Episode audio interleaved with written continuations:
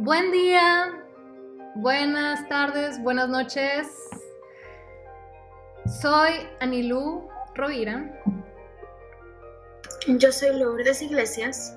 Yo soy María Fernanda León. Yo soy Daniela Najar.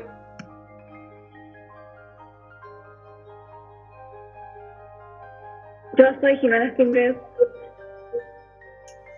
Yo soy Sofía Valencia. Yo soy Julie Herrera. Y nosotras vamos a conformar el podcast 10, que va a empezar a hablar un poco acerca de ciertos autores que personalmente a mí me gustó que dos de ellos fueran mujeres. Está Lorena Cuenca, este, Julia Mustiano y Francisco Alvarelo.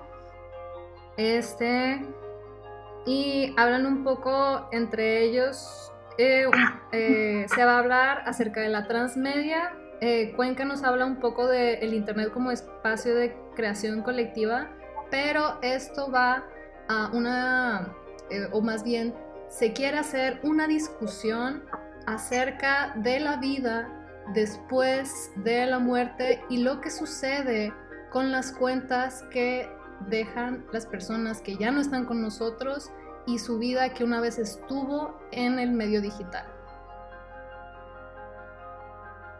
Sí. Aunque bueno, también creo que es importante como explicar, ay, creo que este que es transmedia, o sea, bueno, lo que yo leí en una lectura era como también este enlace que tienes como en crear una historia y cómo también se puede dividir en, en diferentes redes. O sea, no solamente también habla de la muerte, creo, o sea, una lectura pero sino también de que como hoy en día nuestra generación tiene transmedia para como crear un engagement en, no sé, pues en el medio de los fans y todo esto. Y siento que podemos abarcar eso en las redes sociales o también cómo lo utilizan las empresas para engancharnos en algún tema y que no solamente se vean como, como antes de que era en la radio, para la radio, la televisión, para series, sino ahora, pues no sé si te gusta una película, lo puedes escuchar de que en Instagram, en Facebook, en la televisión, o sea, también siento que eso es importante, de que cómo abarca todo esto, pues no solamente una cosa, sino ya está siempre como contaminación visual, auditiva y todo eso. Sí. pues no sé, ¿qué opinan de eso? No, de hecho sí tienes mucha razón porque de hecho Cuenca habla un poco dentro del texto que este que leímos fue que la cultura digital está haciendo como nuevas maneras de representarnos.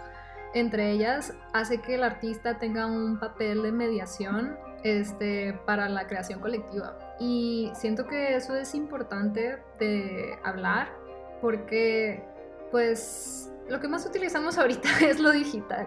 Ya este, desde antes de la pandemia, pues se usaba mucho, ahora es como es, lo más importante y una de las cosas que habla que se me hace como muy, muy importante es que ya no hay como este límite o ya no está como que esta separación grande entre el autor y el observador, es decir, el artista y el que observa. ¿Por qué? Porque pues es lo que ha hecho esto de eh, la digitalización es que podamos observarnos y a los, los artistas, o sea, tal cual aquí como, como dice, eh, gracias a la red se ha modificado la figura del autor y el espectador, cediendo al autor parte de su autoría al espectador, quien participa en la obra de manera colaborativa, haciendo realidad la creación colectiva. Que eso anteriormente se empezó a hacer con el happening en los 60s y un poco con el performance, pero ya es de una manera como imparable. Eh, con solo hablar de TikTok o con solo hablar, no sé, de, Webtoon. A ver, Lulu, ¿qué, qué, qué, tienes que decir? No, sí, pues, digo, you can finish your thought, de que puedes terminar de decir y ahorita, eh, como digas, pero bueno, total, algo que se me hace como muy, muy interesante de esto es como ahorita pues existen como ya muchas redes sociales que nosotros podemos estar utilizando como bien habitualmente, ¿no? Entre ellas TikTok, Instagram, páginas de Facebook, este, y así, entonces siento yo que ahorita ya es súper normal, ya es muy normal ver que a lo mejor alguna, algún creador este, si una persona tiene una marca, si tiene a lo mejor alguna, eh, así como dice, bien menciona Anilú, está Webtoon también, que es una plataforma para contar historias. Si una persona quiere contar una historia, puede hacerlo a través de múltiples redes. O sea, yo, por ejemplo, tengo mi Instagram, pero también tengo mi Facebook, también tengo mi TikTok y también tengo así como ya mis múltiples redes en las que yo puedo comunicar quién soy, puedo contar mi historia. Y así existen diferentes medios para hacer esto. Nada más lo que se me hace como bien curioso, así como bien dicen, es que pues la persona que lo está está consumiendo mi historia, o sea, las personas que yo tengo agregadas, a lo mejor una marca que tenga, que esté publicando eh, ciertas cosas, también puede em, como formar parte de ella agregándole como que su granito de arena, ¿no? Digo, yo al momento de estar publicando a lo mejor una foto o algún creador en general, al publicar algún tipo de contenido, recibe feedback, o sea, recibe, puede, hay un área de comentarios, hay un área donde en TikTok pueden hacer replies y es ahí donde existe también esta interacción, esta conectividad. Y bueno, o sea, ¿qué opinamos de todo esto? No digo, creo que ustedes todos nos podemos dar cuenta de que esto es algo que ocurre, que a lo mejor eh, hace algunos años hubiera sido bien raro poder decir que podemos como charlar con una marca, pero ahorita es bien normal el ver que hay comentarios donde este, hay una interacción como muy activa. Sí, sí, prácticamente sí, es, es algo que ya se volvió prácticamente colectivo. Este, creo que Dani quiere hablar un poco eh, acerca de esta nueva eh, forma de conectar y de hacer este colectivo. Eh, sí, hola.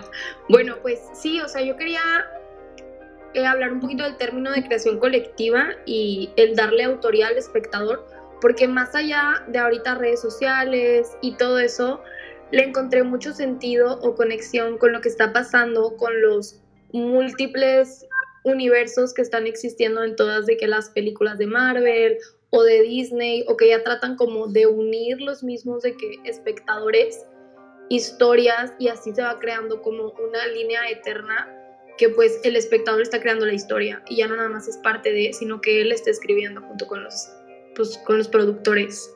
Entonces no sé si alguna tenga como algún punto para hablar de la colectividad que está existiendo, no nada más en redes sociales, sino también como en general, en libros, en películas, en todos esos finales alternativos. Sí, de hecho, esta Julia Mustiano habla eh, de la autoficción y siento que es importante hablar de esto porque ella tal cual habla de, primero, ¿qué significa autoficción? Los, este, significa que es un relato ambiguo o algo que no tiene pacto de lo que es verdadero, es, o sea, viene de una autobiografía, pero que tiene elementos de la ficción. Este, por lo tanto, desdibuja las barreras entre la realidad y lo que no es real, que de nuevo es un subgénero híbrido que es intermedio, que este, presenta un signo de incluso progreso dentro de la modernidad. ¿Por qué? Porque Instagram es eso. Nosotros decidimos presentarnos de cierta manera en estas redes y puede que una persona nos perciba de cierta forma y otras personas nos perciban de otra. Y nosotros elegimos cómo es que queramos ser percibidas por medio de redes sociales y el detalle es que cuando nosotros ya no nos encontramos dentro, o sea, estando con vida, eh, lo único que queda es esa manera que cómo queríamos que nos percibieran. Todavía es más como, este, más pesado cuando, eh, eh, pues he estado leyendo acerca de los feminicidios y pues siento que es muy pesado de cómo es que quedan como que estas cuentas atrás de estas mujeres y pues no sé, mm, como que aparte de tener sentimientos encontrados al respecto, también me hace como pensar en que lo único que tienen, o casi lo único que tienen las familias que se pueden como, en lo que se pueden aferrar, porque muchas veces ni siquiera tienen el cuerpo, es como esta manera que querían que fueran percibidas estas mujeres por medio de las redes. Este. Y pues sí. Aclarando más con este. Eh, con esta lectura de Moreno, también dice que eh, referencia a un tal Beeline que habla que la realidad en sí es una ficción y que la ficción refleja una realidad redoblada a la ficción. ¿Qué significa esto? Pues creo que ya lo habíamos hablado eh, con mi equipo en otro podcast, pero que toda realidad tiene una parte de ficción y toda eh, ficción tiene una parte de realidad. Si no, no nos interesaría. Pero, ¿qué opinan? ¿Qué piensan? Yo quiero comentar algo respecto a eso, porque mientras lo iba leyendo, debido que el texto como tal hablaba mucho acerca de esa cuestión de que la autoficción iba en medio de la autobiografía y la ficción en sí, la novela. Desde el inicio yo sí me pregunté eso, como de, bueno, ¿y qué tan real, entre comillas, o qué tan verdad podemos considerar una autobiografía? Después de todo, pues, eh, todo es verdad según como la persona que lo está escribiendo lo, como lo perciba, por decirlo así, me hago entender. O sea, la memoria también es como ambigua y va como mutando y etcétera, entonces como que pierde su carácter de verdad, por decirlo así. Entonces, como desde el inicio ya yo quedé como, bueno, ahora que lo ponen así, entonces, ¿qué tanto de una autobiografía, de, sacándolo de ese nuevo término de autoficción, es de por sí ficción? Como de que incluso si en, eh, según el libro es como un tipo de pacto que uno hace con el lector de que todo lo que estás escribiendo es verdad, sigue siendo como un pacto superficial, porque igual la memoria de por sí no sabemos si lo que estamos recordando es verdad o no. Entonces, se me hizo muy interesante esa parte porque desde el inicio yo dije como, bueno, pero incluso si le buscan un nuevo término, sigue siendo como eh, el mismo punto, sigue siendo un texto que incluso si ahora ya lo presento desde yo como autor para ustedes como lector, eh, sigue teniendo el mismo, como la misma ambigüedad entre lo que es la realidad y la ficción, de lo que estoy escribiendo y lo que ustedes están leyendo, ¿me va a entender? Se me hizo muy interesante eso. No sé si alguien tiene otra vez. Sí, sí, no, este, estoy completamente de acuerdo contigo. Eh, porque a mí ese tema de la memoria, de la imaginación, eh, no sé, tiene como algo que resuena mucho, ya que, tal como dice en el texto, la memoria y la imaginación tienen algo en común, que es la presencia del ausente. Aunque en una se suspenda la posición de la realidad y en la otra se mantenga la posición de la realidad anterior, la memoria forma parte de mi presente, es vívida y no representada. No tenemos nada mejor que la memoria para garantizar que algo ocurrió antes de que nos formásemos. Esto es referenciando a un tal Rico, Rico, no sé si lo dije bien, pero pues sí. Este. Eh, y no sé, siento que ese, ese texto de Mustiano eh, tiene como mucho peso ahora, no solo por, el tipo de modernidad en el que vivimos. Eh, con habíamos leído un texto antes de Lipovetsky hablando de hipermodernidad, porque pues, pues sí, o sea, como dice Lulu, nosotros nos representamos de maneras distintas dependiendo de la red. Y no solamente de a nosotros mismos como nuestra propia identidad, sino la historia. Y siento que en ningún momento en la historia de la humanidad había estado tan como tan vasto, se podría decir, el ser un artista, porque tú puedes elegir el medio que tú quieras para poder eh, dar a entender tu mensaje ya sea si lo quieres hacer por medio de video, si lo quieres hacer una pieza, si lo quieres hacer un, este, una escultura, no sé, un performance. Y pues sí, o sea, solamente se están creando más y más maneras de representación dentro del medio artístico. ¿Qué piensan? ¿Qué...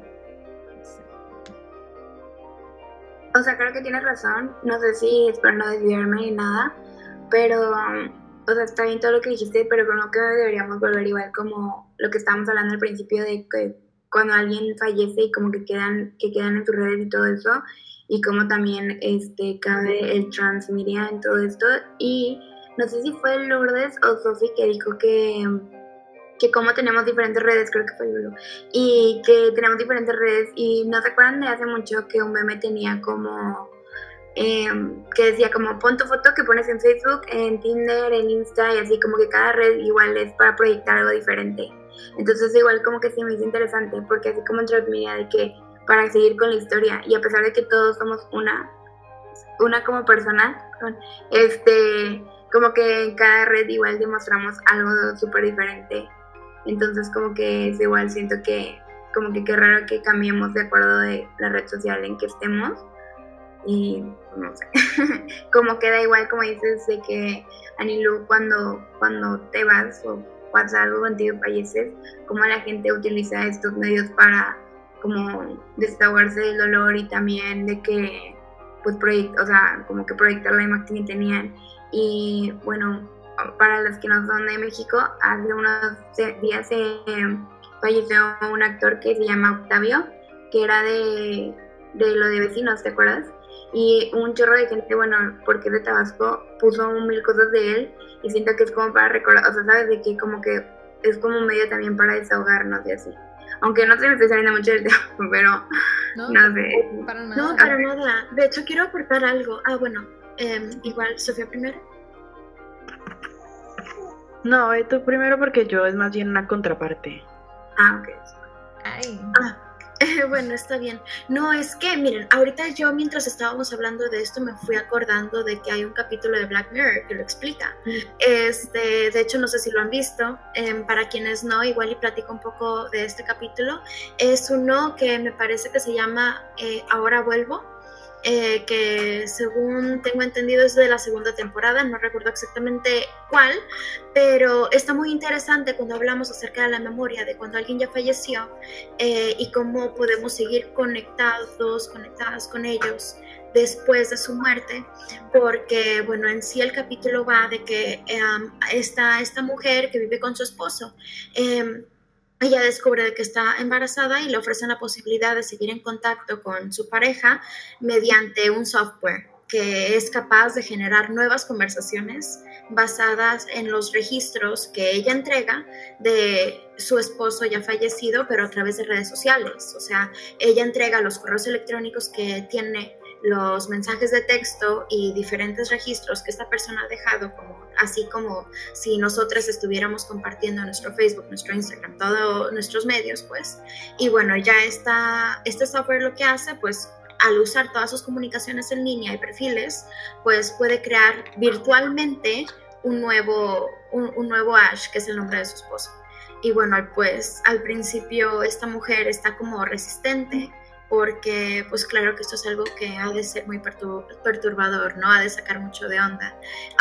y pues a medida de que pasa el tiempo le da una oportunidad, nada más que eh, así unos pequeños spoilers, pues mm, realmente su esposo no está del todo ahí, por lo mismo que nosotros al estar presentándonos virtualmente no estamos presentándonos realmente como somos. Siempre va a haber una barrera de pues cordialidad, a lo mejor en los emails, o de eh, una aparente como amabilidad o perfección, que claro que no es quienes somos realmente, y es ahí donde existe como un clash de que a lo mejor, y, digo, este, este capítulo, esta serie lo lleva a una hipérbole, ¿no es cierto? Pero eh, viéndolo así, eh, a lo mejor en un caso normal, donde, pues así como dicen, puede haber personas que fallecen y podemos querer regresar a sus perfiles y medio interactuar con la memoria de, de ellos, de ellas, este, no, aún así no estamos realmente eh, conectando, pues, por esta barrera que siempre hubo y que pues habrá en redes sociales y pues en comunicación electrónica. Sí. ¿Qué vas a decir, Sofía?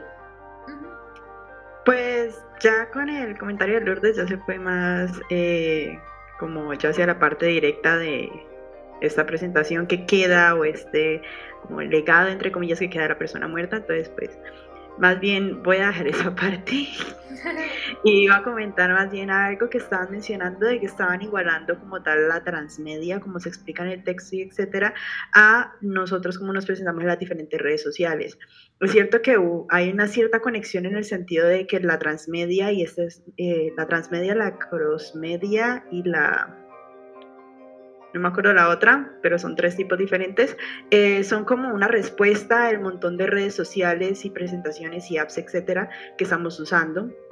No sé, a ustedes les pasa lo mismo, pero yo estoy en Twitter, me canso de Twitter, paso a TikTok, me canso de TikTok, paso a Netflix, me canso de Netflix, paso a Instagram y así sucesivamente estamos en muchas redes sociales diferentes y la transmedia es una respuesta a esto. Sin embargo, me parece como que es incorrecto de nosotros como que ya directamente igualarlo, equivalerlo a el cómo, eh, cómo nosotros, simplemente como personas naturales, nos presentamos. Como de que es cierto que tenemos diferentes máscaras en cada red social, sin embargo la transmedia se refiere a una creación de un universo en las artes y en, la, en, las artes audiovisuales, por decirlo así, una creación de un universo en donde el espectador también tiene como una un puesto más activo de lo que antes era.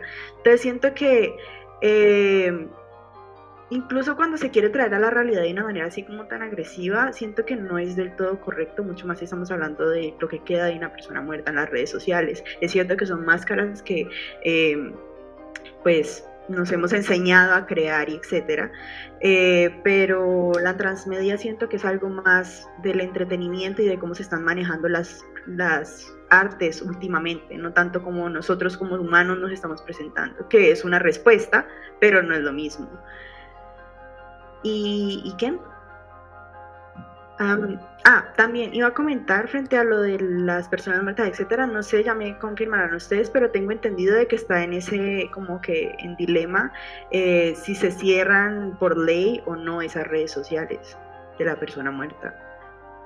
No sé si van a empezar a crear una ley acerca de eso, porque creo que hay personas que no les está pareciendo, e incluso si es una persona que, mm, digamos, la red social la tiene completamente eh, con lo que quiere presentar o de lo que fue, eh, creo que hay una ley que de pronto se está hablando si la cierran por completo. Solo súper rápido agregando eso para, para que no se pierda, creo que en Facebook tú tienes que dejar de que alguien que más pueda agarrar tu cuenta. O sea, como que pones de que eh, te dejo a, no sé, mi mejor amiga y ya. Esa es la persona que la va a manejar. Sí. Ah, es que sí. De hecho, estabas hablando sobre las máscaras y todo eso. Y fíjate que yo siento que es más como una forma de adaptarte al universo que viene siendo la red. O sea, tipo en Instagram eres uno, en Tinder eres otro y en TikTok eres otro. O sea, es como más bien adaptarte a la red social de la cual estás. Es como adaptarte totalmente a un universo. Porque, o sea, en TikTok somos bailarines, en Instagram somos super chic, o sea, es como, no somos el mismo. Y no siento que sea una máscara, sino que es como formar parte de, o sea, como si tú también estuvieras creando la red. Y otra cosa que habías dicho, ah, sí, o sea, lo de, lo de Facebook, que también mencionó Maffer yo siento que está como, es como parte de cierta nostalgia de la familia o de los amigos que tipo quieran como revivir esa parte y que por eso como que el perfil se queda ahí atorado como una parte del recuerdo. O sea, a mí no, no me parece mal que se queden ahí. No sé si alguien como tenga algo que decir acerca de eso, pero nada más quería decir eso. Sí, sí, de hecho se me hace muy interesante lo del recuerdo, pero volviendo a lo que dice Luciano, pues las memorias como la imaginación pues hablan desde el ausente. Entonces no es algo que se pueda como tangibilizar. Pero bueno, yo corroborando con lo que Lulu nos platicó acerca de este capítulo de Black Mirror. De hecho, ese capítulo yo lo vi con una amiga que es de ITC.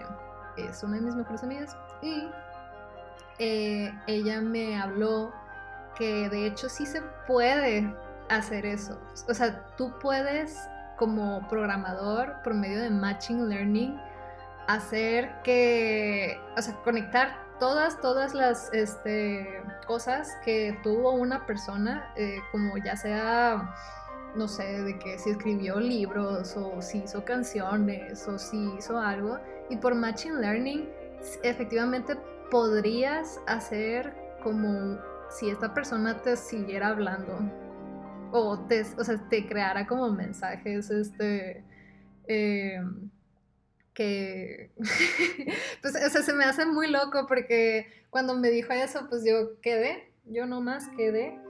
Y pues eh, me, como que pienso en estas películas por ahí de los 2000 que hablaban acerca de cómo era posible que si pasarse el alma por medio de la computadora, eso se habla un poco en este anime que se llama Serial Experiments Line.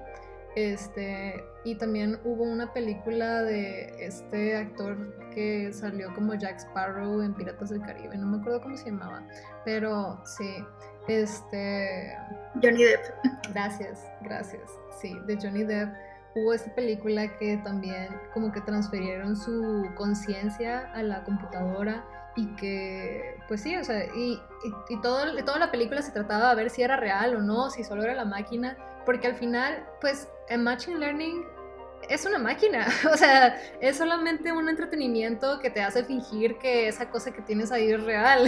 Eh, pues, a ver, así como parte de aporte que quería hacer, eh, devolviéndome un poquito con lo que dijo Sofía, que estoy bastante de acuerdo con lo que ella decía, tipo de que no era como, como que no mezclaría lo, lo de las redes sociales de las personas fallecidas con lo que era la transmedia. Yo creo que lo de las redes sociales de las personas fallecidas, más que transmedia, sería como lo consideraría yo como crossmedia que hablaban en el texto, porque cuando hablan de transmedia hablan como de múltiples historias que se cuentan de diferentes maneras y no siempre tiene que ser la misma. Más que en crossmedia sí es una que se cuenta de distintas maneras o de distintos modos y yo lo veo más bien como, ah bueno, sí, con lo de las redes sociales y eh, todo lo que esta persona ha subido a internet y se ha comunicado con gente y esto, pues es una misma historia de la, de la vida de la persona, de, desde diferentes perspectivas probablemente, pero al final sigue siendo una misma historia. Eh, por eso yo creería que no es tanto transmedia, sino pues crossmedia. Mm. Sí, sí. Sí, es interesante. Este, también Jimé quería hablarnos acerca de esto. Bueno, yo quería regresar al punto de las redes sociales de gente fallecida en sí como otra red social aparte de Instagram y TikTok es WhatsApp, o sea, los teléfonos, que es una, pues una manera que aún nos comunicamos en sí, que se nos olvida que hay las llamadas, pero en sí las maneras que nos comunicamos ahorita pues es el texto y pues en sí, cuando una persona fallece, el WhatsApp, ¿qué pasa? O sea, de que todas esas fotos que mandaste entre esa persona o todos esos mensajes, esos audios, con que en sí puedes regresar a esos momentos y esos momentos que de memorias con esa persona también con que regresan a la mente. Y pues con que sí es, es una conexión con que siempre va a estar conectada en sí aunque la persona no esté. Sí, sí, claro. Este, y sí, sí tiene mucho que ver eh, también con el texto esta de Lorena, porque, pues, como dice, los recuerdos están en plural porque se tienen recuerdos que se precipitan al umbral de memoria, que como dices, pues viene esto de la memoria. Eh, pero aquí Lulu también quería comentar Sí, justo quería también como mover un poquito el tema, y hablo un poquito más acerca de lo que es eh, así, tal cual, las narrativas transmedia y el artivismo. Em, y bueno, algo que me viene mucho a la mente al tocar estos dos temas, eh, o bueno, no sé si em, alguien quiera como concretar bien qué es, qué es el artivismo. No, dale. Ok, muy bien. Bueno, en sí, eh, es cuando se utilizan este, diferentes tipos de, ah, o bueno, pueden ser como distintos medios artísticos para hablar acerca de alguna iniciativa social o algún tipo de, así tal cual, activismo, este, y estas se utilizan como facilitadores para poder llevar eh, como em, llevar de un punto al otro, o sea, que una persona se pueda como ver un poquito eh, más en lo, en lo que se es en el proyecto que se está haciendo pues. O sea y algo que yo quiero de lo que quiero hablar en sí es de lo que son los juegos en realidad alternativa este o un ARG que utilizan una narrativa una narrativa interactiva en la que el mundo real es una plataforma en la que se desarrolla. Aquí los ARG emplean medios diversos eh, como para poder contar una historia y pues en sí lo que se ve directamente afectado son como las ideas o las acciones de las personas que participan aquí. Y con esto yo me refiero a que si una persona está, está haciendo una narrativa ARG, este, las personas que lo están consumiendo forman directamente parte de la narrativa que está creando. Y hay distintos tipos de ARGs dentro de esto. O sea, existen los ARGs promocionales, los cuales, este, pues, utilizando la inmersión, Em, llevan a cabo algún tipo de marketing, mercadotecnia. hay algunos que son educativos, este, que utilizan el aprendizaje colaborativo, estimulando como a lo mejor a una persona que está aprendiendo acerca de un tema, eh, y utiliza la transmedia para poder llevar a cabo mejor esta enseñanza. Y bueno, pues este, entre estos hay otros, pero entre ellos también existen los que son como más eh, que utilizan el activismo, pues, o sea, que parten de a lo mejor algún problema social y ya de esto lo llevan a una hipérbole y este, se van creando narrativas donde a lo mejor una persona no está tan consciente de ello, pero se van haciendo este, diferentes como a lo mejor eh, roles eh, y que estos hacen que un espectador como que, o sea, nace de la curiosidad del espectador, pues, o sea, se va eh, se va desarrollando pues por una persona querer saber más, querer interactuar, no necesariamente sabiendo que es un proyecto y a lo mejor piensan que es algo este, que está, es realidad, investigan y ya de ahí pueden a lo mejor ser partícipes de algo y aprender de esto. Em, entonces es una cosa como que muy loca, no sé si ustedes ya hayan estado familiarizadas con ese tipo de narrativa eh, o qué opinan de ellas.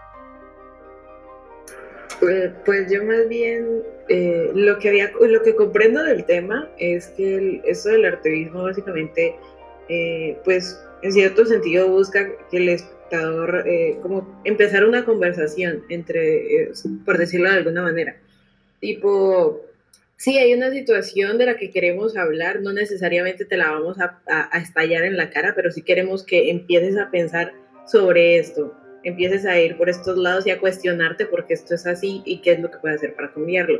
Sin embargo, ahora que estás hablando de esto de eh, los juegos de realidad inmersiva, creo que dijiste, eh, sí, sí he escuchado de ellos, pero no sé si tendrías un ejemplo, digamos, que me puedas comentar, porque la verdad, eh, tengo como, me dividí en la cabeza, pero sí me gustaría tener como algo ahí para, para imaginarme lo mejor.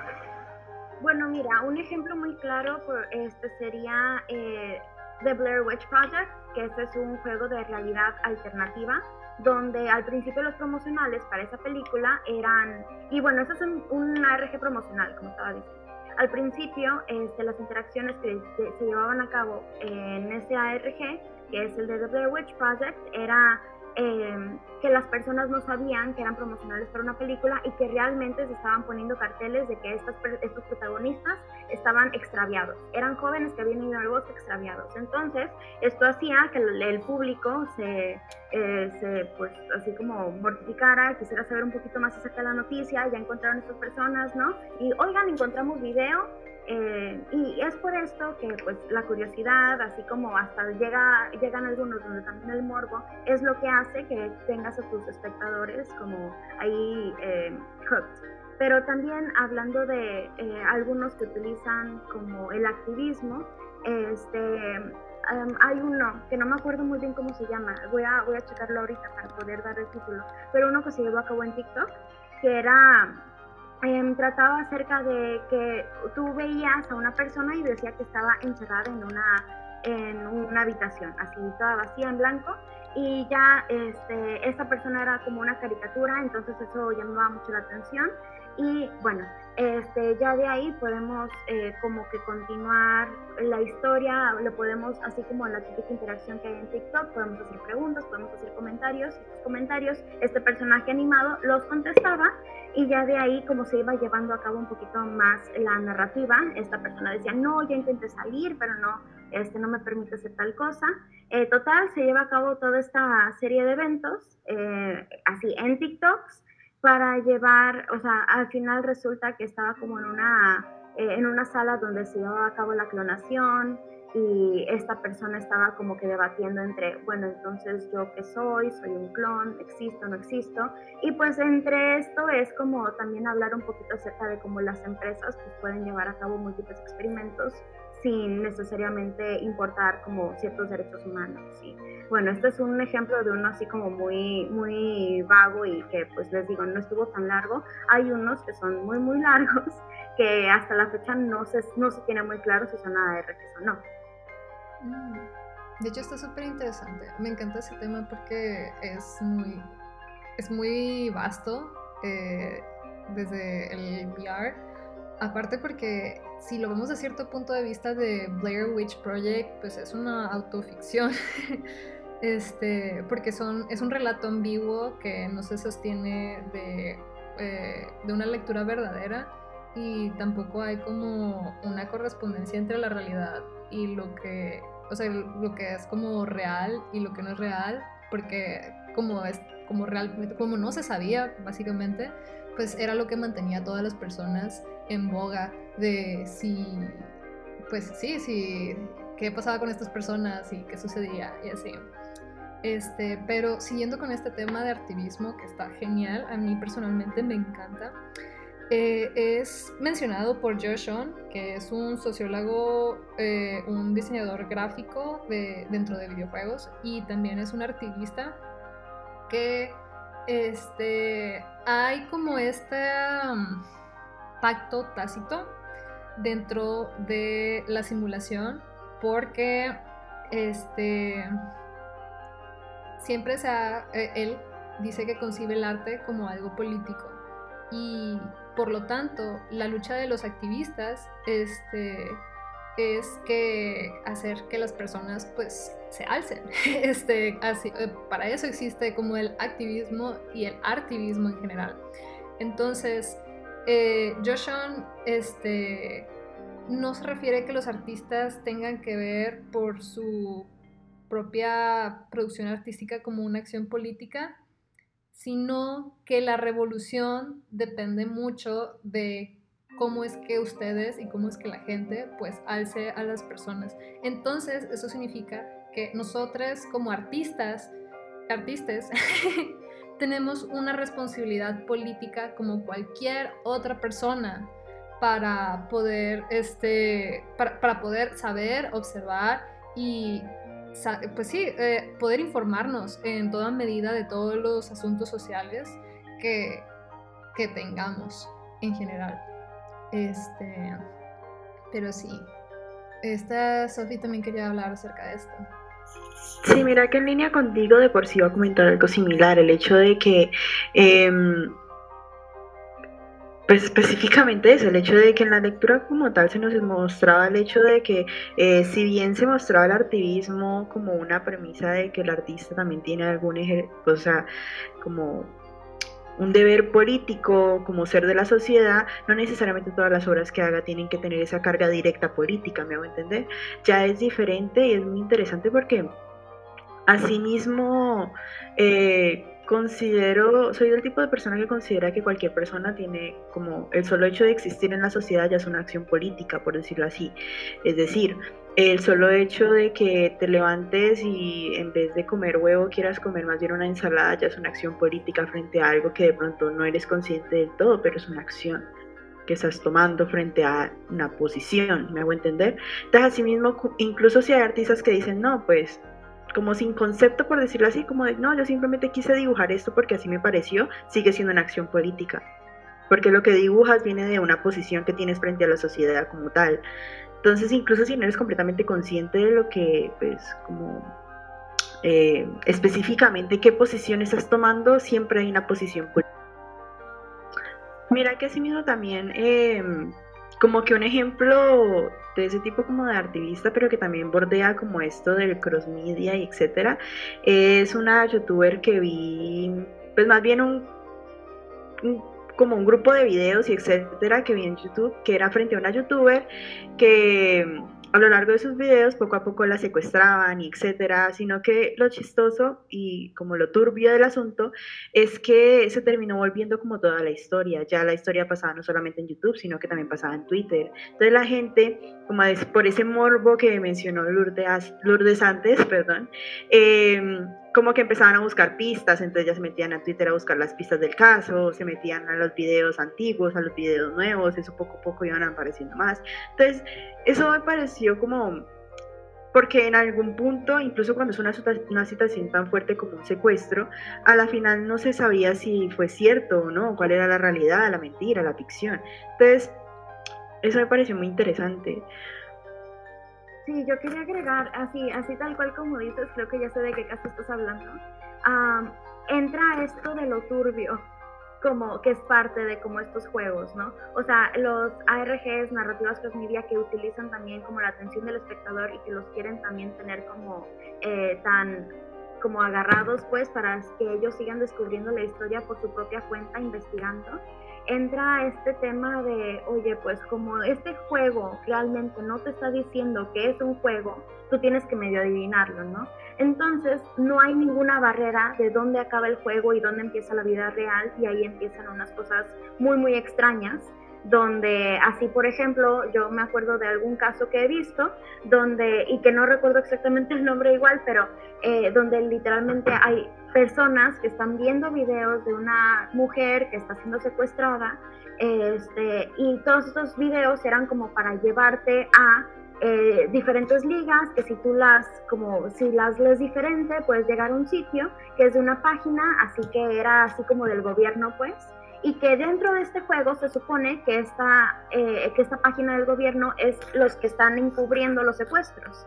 Nada más que los que estaban haciendo esta narrativa eh, no utilizaron una página falsa, utilizaron, o sea, quisieron a propósito guiar a las personas a esta página que era real del gobierno, pues, no me recuerdo exactamente de dónde, pero, o sea, de donde sea, es, ha de ser muy peligroso tú querer, tú como espectador, no saber si es un juego o no, piensas que es un juego, eh, si le sabes un poquito al el hackeo, pues, tú puedes empezar a intentar hackear la página, descubrir información confidencial, encontrar ligas para esta página, encontrar registros que resulta que son reales. Y aquí entra también el, oye, pues esto puede ser algo bien peligroso también. O sea, el que tú estés pensando que estás siguiendo una narrativa normal y que estés así como que eh, siguiéndole, pues, y luego resulta que te empiezan a llegar eh, mensajes de extorsión o así como que te llega, te llega la FBI y te dice, oye, qué rollo que estás hackeando páginas federales reales.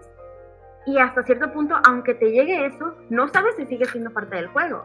O sea, es algo bien peligroso. Y por eso es que mucha gente, por ejemplo, a mi hermano mayor, él me, él me ve a mí bien entusiasmada platicando de, ah, este RG está bien padre. Él me dice, yo no le quiero entrar a eso porque hay casos bien densos, hay casos bien gachos y yo no quiero saber nada de eso. O sea, hay gente también que está como polarizada por lo mismo. Y con justa razón.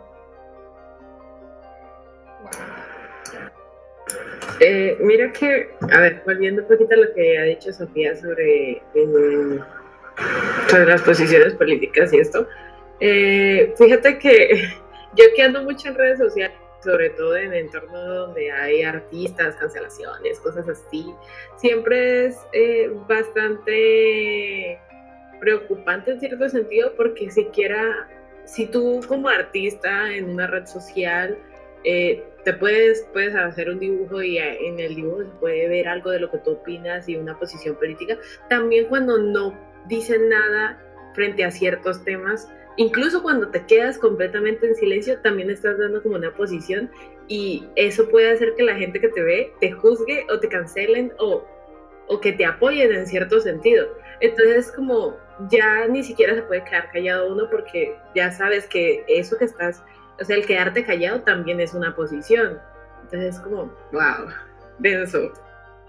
Sí, sí, e, estoy completamente de acuerdo contigo, Yuri. Este, porque yo sí pienso que bueno, dentro de los feminismos se dice que lo personal es lo político. Y siento que eso sí, sí tiene razón. Porque, como dices, pues al momento en que elijamos no hacer algo o el, no hacer algo político, estamos eligiendo una decisión, estamos haciendo una decisión política, el activamente no hablar o no hacer algo al respecto. Este, y conforme lo que decía esta, esta Lulu antes, a mí eso se me hace muy, muy interesante cómo esta línea indefinida del autor y el espectador se hace, pues como dije, indefinida. O sea, ya no está el límite, ya es como, como este coautor a veces, este, que es representado a veces en medio de hacker o es representado en medio de, este, de estos programadores. Y sí, eh, eso, pues aparte de que viene del NetArt, este, así como lo menciona en su tesis esta cuenca, eh, también es, es algo que, que pues nos diferencia de hace unos 60 años, porque venía diciendo este Humberto Eco eh, hace como, eh, porque él tiene muchos, muchos escritos, pero en el 2002 venía diciendo que, este, que los protagonistas debían de presentarse de una manera distanciada o como, sí, o sea, para que no te, no te, o sea, sí te vieras en él, pero no lo suficientemente para que sepas que no es una realidad. Y ahora esto ya no importa. Ahora tú puedes ser un, este, un veredicto espectador, como lo decía Duchamp, o incluso puedes ser un co-creador. En fin. Mafer, ¿tenías algo que decir? Sí, o sea, no sé si me queda un poquito del tema, pero hablando de todo eso, de que como ahorita podemos, o sea, todos tenemos que tener una opinión, pues igual, o sea, qué, qué, qué padre, aunque suene muy como coloquial, tener de que el poder de tu palabra y que cuente y que puede ser como persuadir y está ahí, pero al mismo tiempo que feo que pasan estos como cancelaciones y todo porque no dices algo, porque siento que también si no quieres tener tu opinión en algo, o capaz, eso es muy personal mío, como que a veces no quieres tener tu opinión en algo porque todavía no te has decidido o porque es algo privado para ti, pues como que qué, qué que siempre tienes que tener una postura, o bueno, no sé si es como muy errónea de mi parte no participar en cada uno de los temas, pero a veces digo, pues es que no quiero tener, o sea, no quiero tener una postura, quiero ser neutral, depende como que vaya cambiando la situación. Y a veces siento que la gente es de que, es que tú tienes que decidir y tienes que decir si eres blanco o negro y de que, güey, pues un día soy blanco y otro día soy negro, o sea, también siento que esto de la red y todo eso como que igual, o sea, no que sea malo o bueno, simplemente que pues nuestra generación como que le tocó siempre pues la participación y ay, pues a, veces no. o sea, que veo que no puedes tener una elección y que si no lo haces, este, pues te pueden igual juzgar. O sea, no importa qué digas sí o no, al final siempre pues terminarás siendo juzgada. Entonces, pues, qué incómodo. Siento que antes eso no pasaba. Tenía más privacidad en las elecciones. O sea, en las elecciones personales, en generaciones De hecho, de eso no sé. O sea, es interesante que toques ese tema porque, este, pues siento que eh, anteriormente, pues, o era incluso o más polarizado o era más como, bueno, esta es mi opinión, ¿verdad? Este, porque pues eh, apenas hasta 1960 se empezó a, aceptar el feminismo como parte este, o sea, ya venía hablándose de esto desde, desde 1800, cosas así, pero literalmente mujeres fueron quemadas, de que en la, en la, eh, en la hoguera por leer, o este, o sea, me estoy yendo como que a un, este, a un hipérbole, pero pues sí, este, X. Pero ya concluyendo acerca de todos estos temas, porque fueron varios temas de los que tocamos, entre ellos el artivismo fue el último, la transmedia y también la vida después de este eh, pues después de el fallecimiento físico y qué es lo que sucede con lo digital.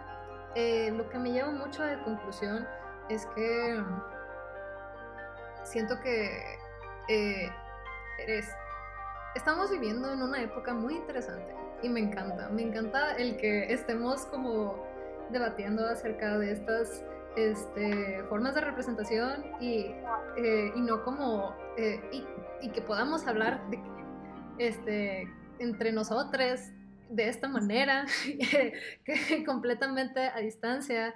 Eh, y pues sí, o sea, yo lo que me llevo es, me encanta, me encanta que seamos co-creadores y que podamos ser, el simple hecho de, siento que es un avance, el avance más grande del arte hasta ahora, en mi opinión, es la co-creación.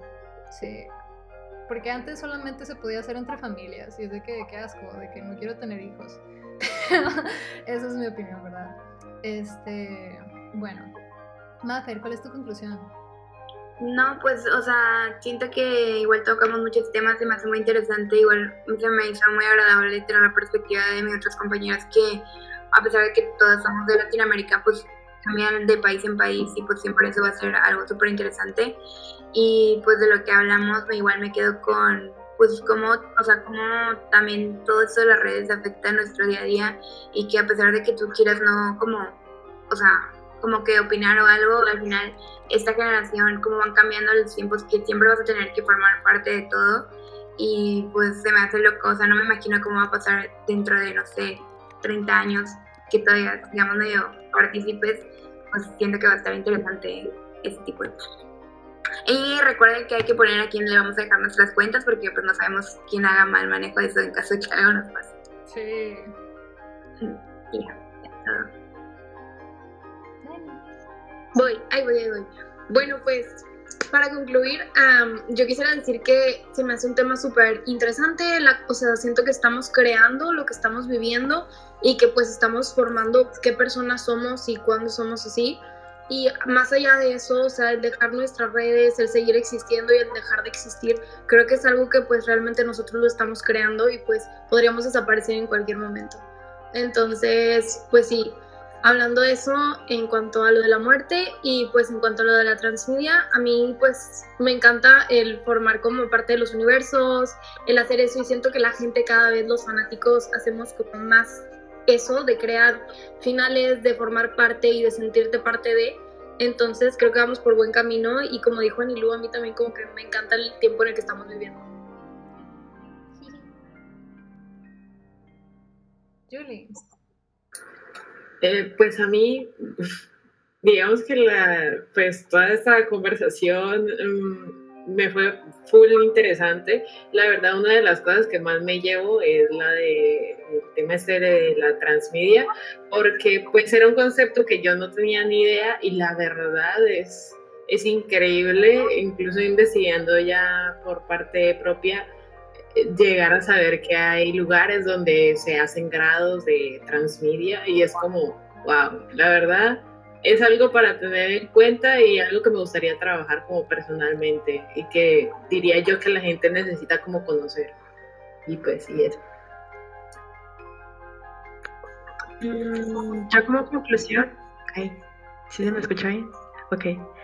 Ya como conclusión, pues así como los pues los demás como que también me como intentando conectar todas estas diferentes temáticas que estuvimos hablando a lo largo de este podcast, como que me estoy dando cuenta de que en serio eh, la realidad de la red actual es mucho más compleja de lo que se cree. O sea, como, como si fuera una telaraña de, de una araña como tal, como de que tantas conexiones y etcétera lo vuelven demasiado complicado de seguir. Hay muchas zonas en las que no podemos explorar por más de que queramos, pero igual como que como seres humanos la curiosidad nos mata como tal, igual queremos ser partícipes de toda esa telaraña y como conocer lo más posible de esta. Y también por el lado de las personas muertas como tal, como que creo que eso ya se ha hablado en los anteriores podcasts, el hecho de que incluso si la red puede no ser fin, eh, no puede no ser infinita, pero es mucho más longeva de lo que nosotros como seres humanos podemos llegar a ser. Entonces, como de que inclusive si las redes sociales llegan a ser, pues de esa persona fallecida, llegan a ser cerradas, como de que creo que igual esa marca de ese ser humano que vivió sigue perdurando en el tiempo, independiente de su consentimiento o no, porque así es como la sociedad actual.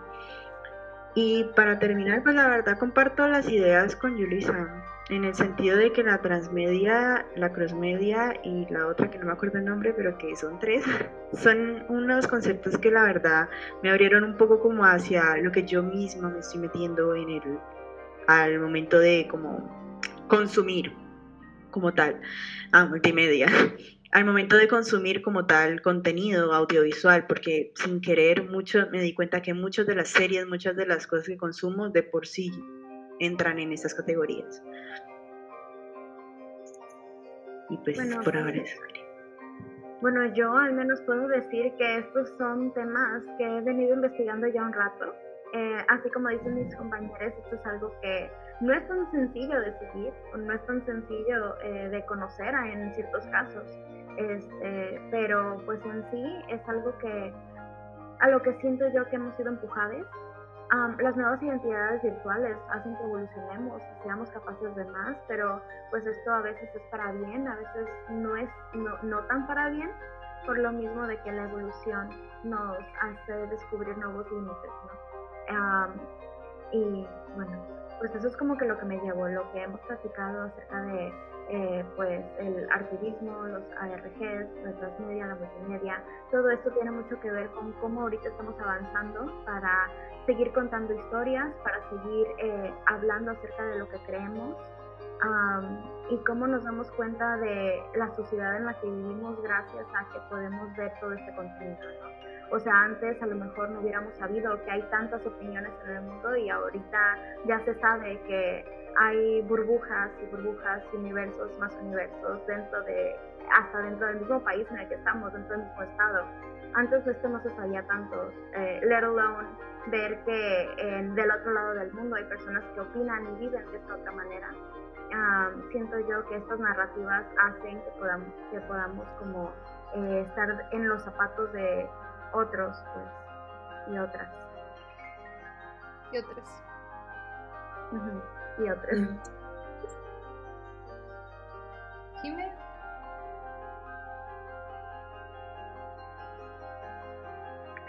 En conclusión con mis compañeras, este, con los textos que pues en sí el transmedia es una continuación pues de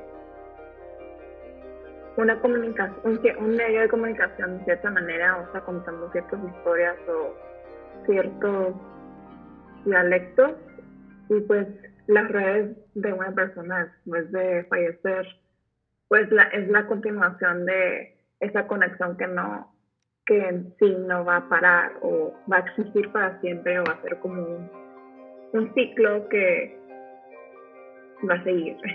En sí para las redes sociales que en sí no, nunca acaban y siguen produciendo en continuación y en continuar en el futuro. Y pues sí, las redes sociales de las personas que fallecen continúan y pues siguen existiendo. Y pues esa es mi conclusión.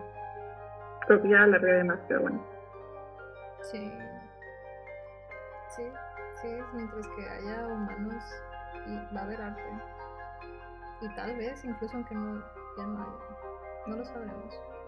Pero sí, esperemos les haya gustado nuestro podcast, las discusiones que se entrelazaron y que se desenlazaron y, este, y lo que llegamos a hacer.